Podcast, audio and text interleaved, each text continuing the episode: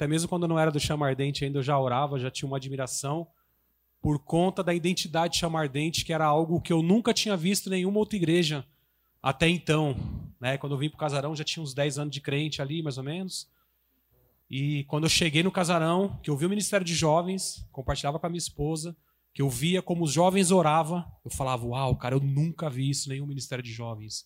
De várias igrejas que eu já tinha visitado, conhecido. E eu falava, meu Deus, eu quero isso, cara. Porque uma coisa que os jovens, os jovens tinham uma, uma sede, uma paixão. Eles oravam com uma intensidade, eu olhava para aquilo, falava, meu, eu quero isso, cara, sabe? Era muito bom. E depois, quando eu fui para o Chama Ardente, ainda tinha frutos dessa sede, porque essa sede gerou algo. Houveram frutos. Né? Mateus, Carlão, que hoje está aqui liderando, os, os líderes eh, que são hoje discipuladores, os líderes de hoje, vocês, todos vocês são fruto dessa geração, do pastor Edmar, daquilo que o pastor Edmar plantou com muito amor, com muita dedicação. Eu nem ia falar isso, mas mas é algo que me alegra muito. Então eu queria que você abrisse seu coração para essa palavra, amém? É, curva a tua cabeça, onde você está aí, e pede para que o Senhor fale com você. Eu sei que o Mateus já orou aqui, mas que não seja mais um culto, que a palavra, quando você ouvir, que você ouça como se você estivesse comendo um alimento espiritual, porque é isso que nós fazemos quando a mensagem é exposta, é o próprio Jesus falando, então nós estamos nos alimentando dele. Então, fala para Deus: Deus, eu tenho sede de ter mais do Senhor, eu tenho sede de me alimentar de Ti. Jesus, nós estamos aqui, Pai, para compartilhar a Tua palavra. Nós estamos aqui porque nós queremos mais de Ti, como nós cantamos, como nós proclamamos aqui. Por isso, Deus, fala conosco, ministra o nosso coração através dessa palavra, nos renova, enche o nosso coração de fé nós queremos te conhecer mais, um pouco mais, através da tua palavra, Senhor. E nós estamos sedentos por isso, nós estamos com os nossos corações abertos, Pai, em nome de Jesus. Amém. Amém? Eu vou falar hoje sobre, o tema dessa mensagem é alimentando-se da árvore da vida. Amém? A árvore da vida é Jesus. E vai ter uma relação praticamente com quase todas as últimas mensagens que nós temos ouvido nos últimos tempos. Então eu queria que você abrisse lá é, em João, capítulo 6, versículo 26. João 6, 26. O Iso já colocou ali para gente. Tem um outro texto, mas esse eu não vou ler, tá? Que é de João 15, do versículo 1 ao 15, que fala sobre Jesus como a videira. Mas eu queria dar uma ênfase maior para Jesus como nosso alimento. Depois você vai entender. Amém? Então tá lá, se você abriu acompanhando no seu celular aí, ou na sua Bíblia, ou acompanha no, na tela ali. Jesus respondeu: A verdade é que vocês estão me procurando não porque viram sinais milagrosos, mas porque comeram os pães e ficaram satisfeitos. Só um minutinho, segura isso. Nesse contexto, Jesus tinha acabado de, de operar o milagre né, da multiplicação dos pães e dos peixes, e o povo foi atrás de Jesus, pegou o barco, porque ele estava do outro lado, perceberam que Jesus não estava lá e foram atrás de Jesus né, e foram fazer uma média com ele lá. Volta um, volta um versículo aí, Iso, por favor, 25. Quando o encontraram do outro lado do mar, perguntaram-lhe: Mestre, quando chegaste aqui? Ah, que bom que você está aqui, né, Jesus? Aí vai para o próximo. Jesus respondeu: A verdade é que vocês estão aqui me procurando não porque viram sinais milagrosos, não foi por causa dos pães, né? aliás, dos sinais, mas porque vocês encheram a barriga, ou seja, por interesse. Próximo. Não trabalhem pela comida que se estraga, mas pela comida que permanece para a vida eterna, a qual o Filho do Homem dará a vocês. Deus, o Pai, nele colocou o seu selo de aprovação. Pode ir, próximo. Então perguntarem: o que precisamos fazer para realizar as obras que Deus requer? Jesus respondeu: a obra de Deus é esta: crer naquele que ele enviou, ou seja, no próprio Cristo. Então perguntaram-lhe: Que sinal milagroso mostrará para que o vejamos e creiamos em ti? Que farás? Os nossos antepassados comeram maná do deserto, como está escrito: Eles lhe deu a comer pão dos céus. Até o 35, Thaís, pode ir, mais um. Declarou-lhe Jesus: Diga a verdade, digo a verdade, não foi Moisés quem deu a vocês pão do céu, mas meu Pai quem dá a vocês o verdadeiro pão do céu. Pois o pão de Deus é aquele que desceu do céu e dá vida ao mundo. disseram eles: Senhor, dá-nos sempre desse pão. Então Jesus declarou: Eu sou o pão da vida. Aquele que vem a mim nunca terá fome. Aquele que crê em mim nunca terá sede. Segura esse versículo aí, Iso, por favor. Amém? Eu sou o pão da vida. Aquele que vem a mim nunca terá fome. E aquele que crê em mim nunca terá sede. Quando nós estamos em Jesus, se nós estivermos em Jesus, se você entregou sua vida para Jesus, e você continuar buscando Ele, você nunca vai ter fome. Se você se alimentar diariamente de Jesus, que é o pão vivo que desceu do céu, você nunca vai sentir fome, um anseio por nada, porque Ele é suficiente. Jesus é totalmente suficiente. Nós, é, como liderança, nós temos nos reunido como chama ardente, a gente tem feito algumas reuniões, os discipuladores dos GAPs, vou compartilhar com vocês aqui uma prévia para definir de uma certa forma o que são os nossos valores, né, o que nós queremos como ministério. E uma coisa que foi unânime entre todos, até é, com base nesse histórico de oração, daquilo que sempre foi a nossa marca, nós entendemos que a nossa identidade, o fundamento daquilo que nós somos e devemos ser, é uma vida fundamentada na oração, na devoção a Jesus, numa vida de entrega, numa vida de consagração.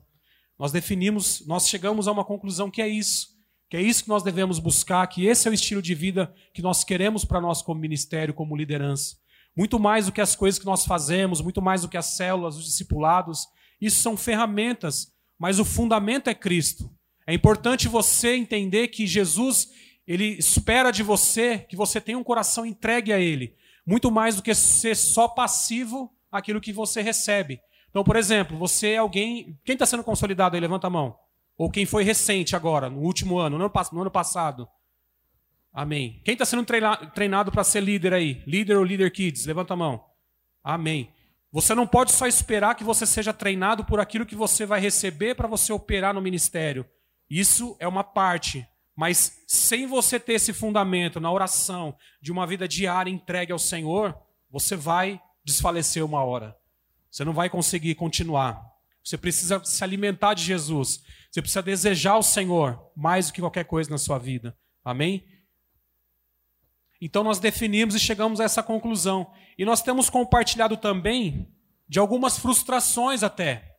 Do porquê, né, nesses 10 anos que o Mateus falou aqui, por que, muitos jovens que a gente viu que tinha potencial, que nós cuidamos, que nós dedicamos a nossa vida a falar do amor de Deus, a dar, a dar testemunho daquilo que a gente mesmo estava vivendo, e aí você via aparentes sinais de que eles dariam frutos, de que eles seriam jovens. Você olhava para alguns jovens e falava: Nossa, isso vai arrebentar, vai, né? Deus vai usar de maneira poderosa. E realmente ia, porque Deus tem isso para todos.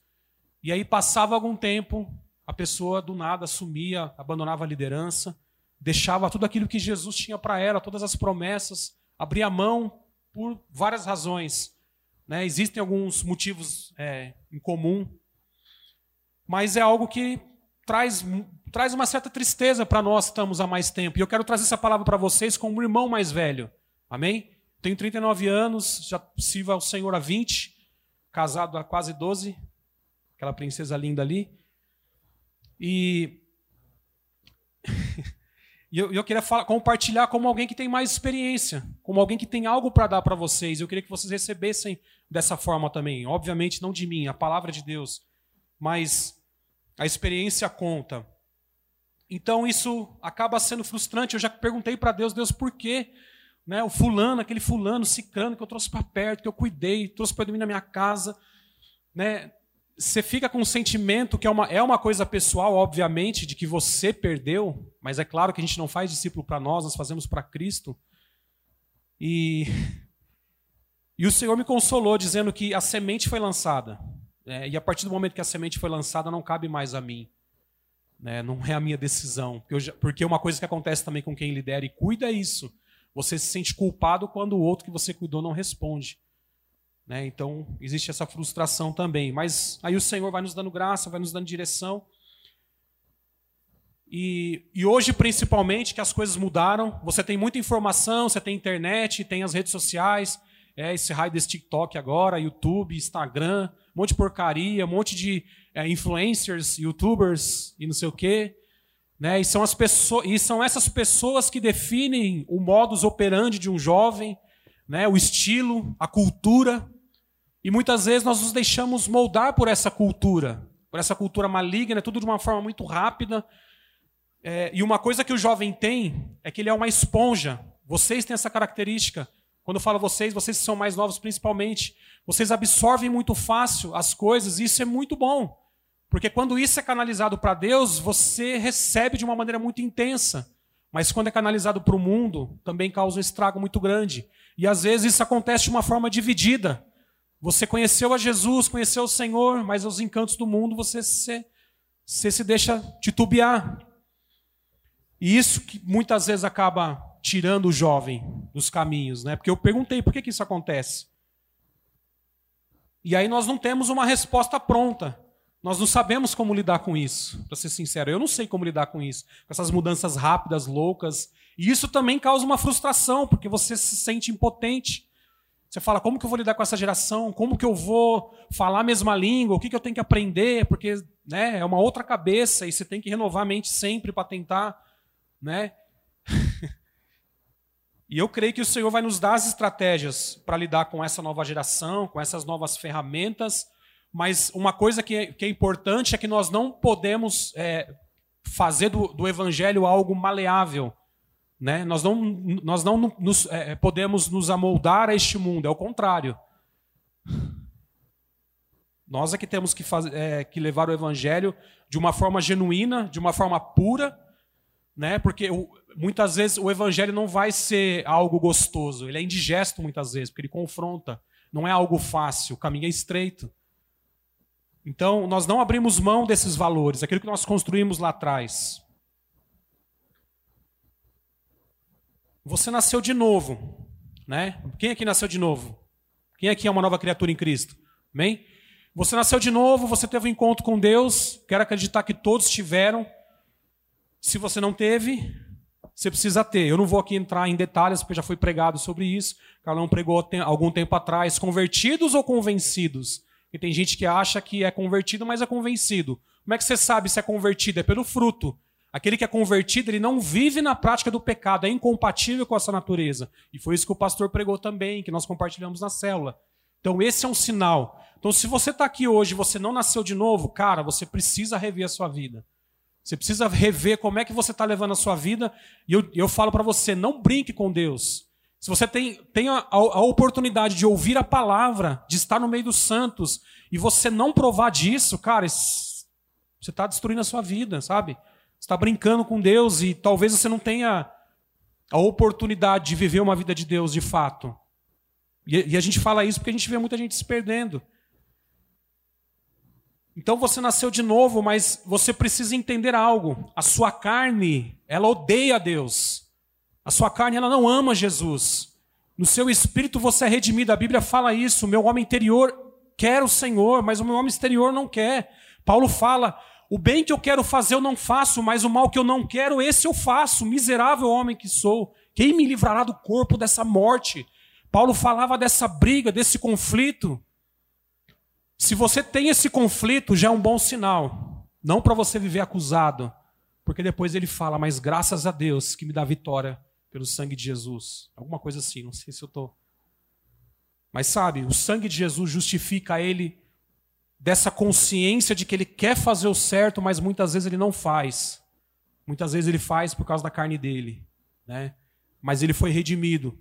Então, uma vez que você tem esse, esse entendimento, você. Porque assim, irmãos, nós somos salvos pela graça, amém? A gente já ouviu muito sobre graça, aleluia, a graça está sobre nós não é, não é mérito nosso, não é porque a gente escolheu o Senhor, não é porque eu amo o Senhor. O Senhor nos amou primeiro, Ele nos escolheu, Ele nos redimiu, Ele nos salvou. Tudo é fruto da graça do Senhor. A minha fé, o meu amor por Ele, tudo que eu faço para Ele é fruto da graça. Mas em relação à sua carne, você precisa subjugar ela, você precisa disciplinar ela todos os dias. Você precisa entregar, você precisa decidir. Não é uma coisa que você vai sentir, né? Quem vai para a escola, não vai para a escola. Oba, vou para a escola hoje, que da hora, eu amo estudar. Todo mundo odeia estudar, ninguém gosta de estudar, é a escola é chato, o professor às vezes é chato, o trabalho também é chato, o patrão é chato, a empresa é chato, tudo é chato. A gente não quer. Mas por que, que a gente vai? Porque precisa. Não é assim? Na sua vida pessoal, só estou dando o exemplo para você entender. De forma prática na sua vida cristã também é assim. Se você só vai para a célula, você vai para o culto, mas você não você não tem uma, uma vida de entrega, você não decide disciplinar a sua carne nesse sentido, você não vai prosperar, você não vai crescer. Né? Fatalmente você vai você vai ficar pelo caminho. Importante você entender que é uma decisão sua. Lá em Lucas, capítulo 9, versículo 23. Se der para abrir aí. Jesus dizia a todos: Se alguém quiser acompanhar-me, negue-se a si mesmo, tome diariamente a sua cruz e siga-me. Próximo. Pois quem quiser salvar a sua vida, a perderá. Mas quem perder a sua vida, por minha causa, este a salvará. Amém? Então existe uma, o, o evangelho, ele existe, existe as suas implicações da sua parte de corresponder para com o Senhor, principalmente uma vez que você entendeu que você foi salvo pela graça, que você não merecia, que você estava indo para o inferno, Deus usou alguém para te alcançar, você foi salvo, Jesus te salvou, você teve um encontro maravilhoso com Jesus, mas aí beleza, o que você vai fazer agora com o resto da sua vida em relação a isso? Só não peco, não faço mais nada de errado, beleza? Não, Deus tem muito mais. E não tem a ver, eu quero que você entenda que não tem a ver só com fazer o certo ou errado, tem a ver com escolher um caminho muito mais excelente. É promessa dele, é palavra dele que diz: aquele que perder a sua vida por minha causa, este a salvará. Sabe, por que, que você acha que aqueles que estão há mais tempo, nós estamos há mais tempo, eu, Carlão, Mateus, por que, que vocês acham que a gente que nós gastamos a nossa vida na obra? que a gente trabalha que nem doido, que a gente é intenso, às vezes a gente está cansado e aparece mais coisas para fazer, a gente faz. A minha esposa, eu fico bravo com ela, porque às vezes é discipuladora e cuida de três, quatro células, faz 400 discipulados na semana e corre atrás de doação para doar roupa, fralda. Mas por quê? É por causa do cargo? Não, é porque ele tem a responsabilidade, ele é discipulador. Não, irmãos, é porque a gente ama Jesus. A gente entende que isso é mais importante do que qualquer coisa, do que a nossa vida, do que o nosso prazer momentâneo do que o nosso trabalho, do que ganhar um pouquinho mais, do que um relacionamento, o que quer que seja. Jesus é o que nós temos de mais importante, é o que nós mais queremos. É por isso que nós queremos viver. É difícil, dói muitas vezes. Mas nós sabemos o que nós temos fazendo, nós sabemos o que estamos fazendo. Por isso nós fazemos. Agora Lucas ainda no 13, versículo 22. Naquela ocasião, não, não é, desculpa. Depois Jesus foi pelas cidades e povoados e ensinava, prosseguindo em direção a Jerusalém. Alguém lhe perguntou: Senhor, serão poucos os salvos? Ele lhes disse: Esforcem-se para entrar pela porta estreita, porque eu digo a vocês que muitos tentarão entrar e não conseguirão. Quando o dono da casa se levantar e fechar a porta, vocês ficarão do lado de fora, batendo e pedindo: Senhor, abre-nos a porta. Ele, porém, responderá: Não os conheço, nem sei de onde são vocês. Então a porta é estreita. O evangelho é difícil, a vida cristã é difícil, né? E talvez é, pelo fato de você, é, do jovem, do adolescente ser muito sensitível, né? Ele é muito atraído pelo visual, pelo olhar, pelas luzes, por cores. Talvez por ser muito atraído por isso, ele tem uma certa dificuldade em se aprofundar no Senhor, que foi algo que nós conversávamos também. Né? Então, você absorve as coisas de maneira. aquilo que você sente, né? Aquilo que você olha, aquilo que, os, que é lindo aos olhos, aquilo que você sente com a sua emoção. O jovem gosta disso. Mas, depois, mas se ficar só nisso, você não vai conseguir. Você vai parar. Por isso que você precisa se aprofundar. E você precisa decidir. É uma decisão sua. Esse aprofundar, essa disciplina, é uma decisão sua. De você orar porque você quer orar, sabe? Você buscar o Senhor porque você ama Jesus. Não é, ah, eu não estou com vontade. Você nunca vai ter vontade, porque lembra, sua carne odeia Deus. Mas você decide, fala assim, e se você não conseguir, ore. Várias vezes já fiz oração, Senhor, eu sei que eu preciso te buscar mais. Não estou conseguindo, mas me dá um coração segundo o teu coração. Muda o meu coração. Me dá um coração, tira o coração de pedra, me dá um coração de carne, um coração sensível ao Senhor. Desperta um desejo no meu coração por ler a tua palavra, por me alimentar da tua palavra, por querer mais as coisas do céu, por não estar tão preso na terra, aos meus interesses, a ficar olhando para o meu umbigo, para aquilo que eu quero somente.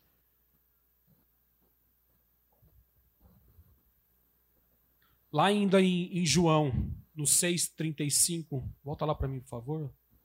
Isso. João 6,35. Eu sou o pão da vida. Novamente, tá? Ler esse texto aqui. Aquele que vem a mim nunca terá fome, aquele que crê em mim nunca terá sede.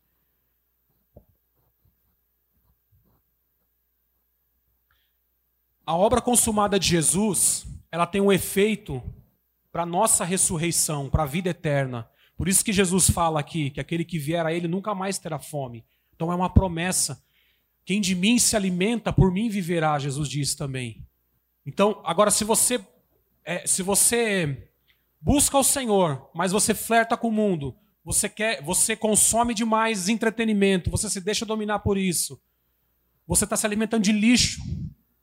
Então, o, que, o que vai ter dentro de você, do seu espírito, na sua mente? Só vai ter lixo, você não vai ter consistência. Mas é promessa de Jesus, aquele que se alimenta de mim nunca mais terá fome. Se você se alimentar só de Jesus, você não vai ter necessidade de nada. Jesus é suficiente, o Evangelho é suficiente, a palavra de Deus é suficiente. Se você ler a palavra de Deus, se você ler não como algo na sua mente, mas para ser como Deus falando com você, você vai sentir uma satisfação que você nunca sentiu. E Deus quer te levar a esse tempo.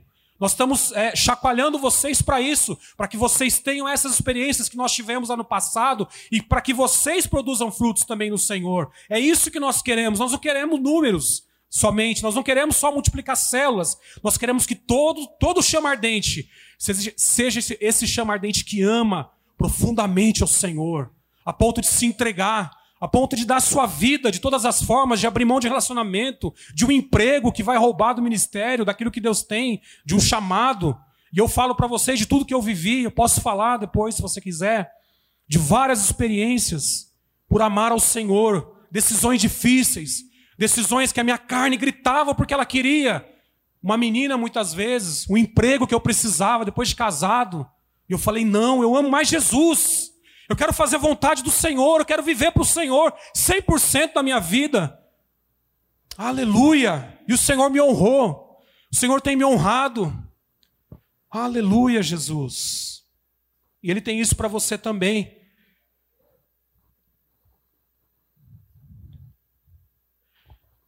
O entretenimento, como eu estava falando, é o nosso maior inimigo.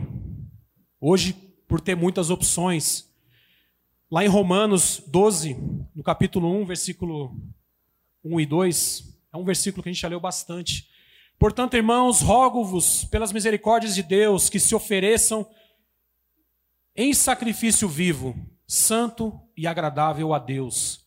Então, Paulo está falando, irmãos, por favor, eu te peço, eu rogo, se entregue ao Senhor como sacrifício. Sacrifício é sacrifício, é difícil, não é gostoso. Não é agradável, não é, não é gostoso orar. Você nunca vai ter vontade de orar, nunca, nunca. Você nunca vai ter vontade de ler Bíblia. Não pense você que quem é muito espiritual, como você vê, como referência, porque ele ama orar ou ler Bíblia. Não, mas ele decidiu viver uma vida no Senhor. É um paradoxo, né? Claro que, que é uma obra do Espírito Santo também.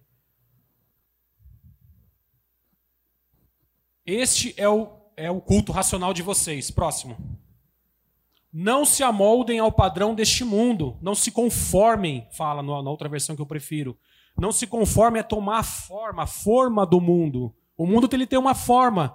E muitas vezes você se permite ser moldado por essa forma, quando você não se entrega como sacrifício. Mas transformem-se. Tá vendo? É você que toma a decisão. Transforme, transformai-vos, né, no texto mais antigo que eu gosto bastante. Pela renovação da vossa mente, palavra de Deus. Como que Deus pensa? Para que sejam capazes de experimentar e comprovar a boa, agradável e perfeita vontade de Deus. Aleluia. Adão e Eva, quando eles, é, é Adão e Eva, eles estavam num antes, de, antes do pecado, eles estavam num ambiente perfeito, maravilhoso. O pecado ainda não tinha entrado no mundo. E eles tinham comunhão direta com Deus. Eles podiam comer é, de todos os frutos, mas o Senhor ordenou que eles não comessem do fruto da árvore do conhecimento do bem e do mal. Eles tinham tudo para continuar com essa comunhão, mas eles decidiram comer do único fruto que eles não poderiam e que gerou morte para eles e também para nós depois. Para nós que eu digo, né? Para a humanidade. E mas Jesus morreu por nós, o Senhor levou os nossos pecados na cruz. E hoje nós vivemos nesse ambiente extremamente hostil, né? Nesse, principalmente nesse contexto de pandemia que a gente está vivendo, de crise, né? De valores tudo deturpados, tudo corrompidos. É um mundo perigoso e é um mundo que está se perdendo cada vez mais em direção ao inferno. Nós temos vários tipos de alimentos e pratos que Satanás nos oferece. São alimentos que podem nos matar. Agora, a glória de Deus é quando você tem todos esses alimentos à sua disposição, mas você decide se alimentar de Jesus e ter a sua fome saciada. Quem come dele nunca mais terá fome das comidas do mundo. Amém? Fique de pé. Aliás, fica sentado, desculpa, fica sentado. Feche seus olhos aí um pouco. Amém?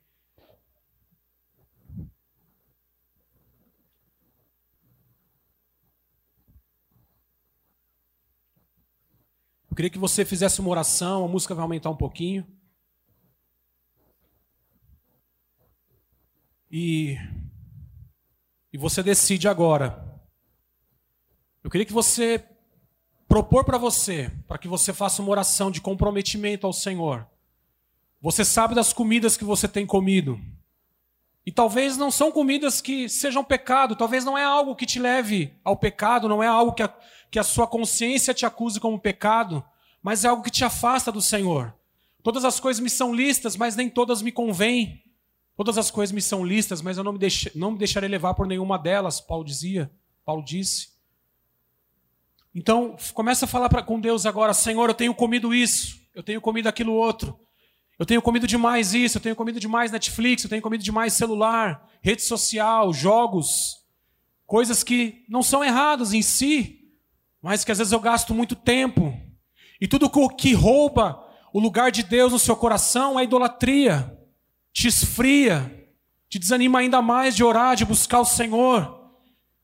E eu trouxe essa palavra, irmãos, porque eu creio que o Senhor tem nos despertado novamente a sermos jovens chamardentes, a sermos jovens que andam em pureza e santidade, que sempre foi a nossa marca. Santidade fala de separação, de sermos separados para Deus, de sermos consagrados para algo específico que o Senhor nos chamou. Ah, eu creio que Deus tem algo maravilhoso na sua vida. Pensa naquilo que Deus fez. Pensa de onde Deus te tirou. Você é a pessoa mais improvável para estar aqui. Você é a pessoa mais improvável para Deus ter amado. Talvez você viveu, viveu sem seu pai, ou talvez você viveu com a sua família, mas uma família toda atrapalhada. Talvez o seu passado poderia dizer que você nunca poderia ter oportunidade de conhecer ao Senhor. E na história da Bíblia foi assim que Deus fez, Ele escolheu os mais improváveis. Ele escolheu aqueles que não eram nada, aqueles que ninguém dava nada. Davi, que era o, melhor dos seus, o menor dos seus irmãos, que o pai nem considerou para ser consagrado. José, o mais novo também, que foi odiado pelos irmãos, vendido como escravo, que sofreu, que ficou numa prisão durante muito tempo. Mas Deus tinha algo para ele. Se você está aqui, Deus tem algo na sua vida, não foi à toa, não foi porque o Senhor te escolheu. Mas é tempo de você se comprometer. Se você está fazendo coisas que não deveria, gastando tempo demais, ou não priorizando ao Senhor, enquanto há fôlego de vida, ainda há tempo para você. Louvado seja Deus porque você está aqui. Sempre há uma chance. Se você está preso no pecado, há, há tempo para você. Se arrependa, confesse o seu pecado, deseje mudar de vida, deseje ter uma vida de santidade. Deseje buscar o Senhor mais que tudo na sua vida. Deseje priorizar o Senhor, o seu tempo de devocional, de oração. Se comprometa, porque o Senhor está aqui, Ele está te levantando, Jesus está te levantando, Ele está com as mãos estendidas. Creia nisso, se aproprie disso.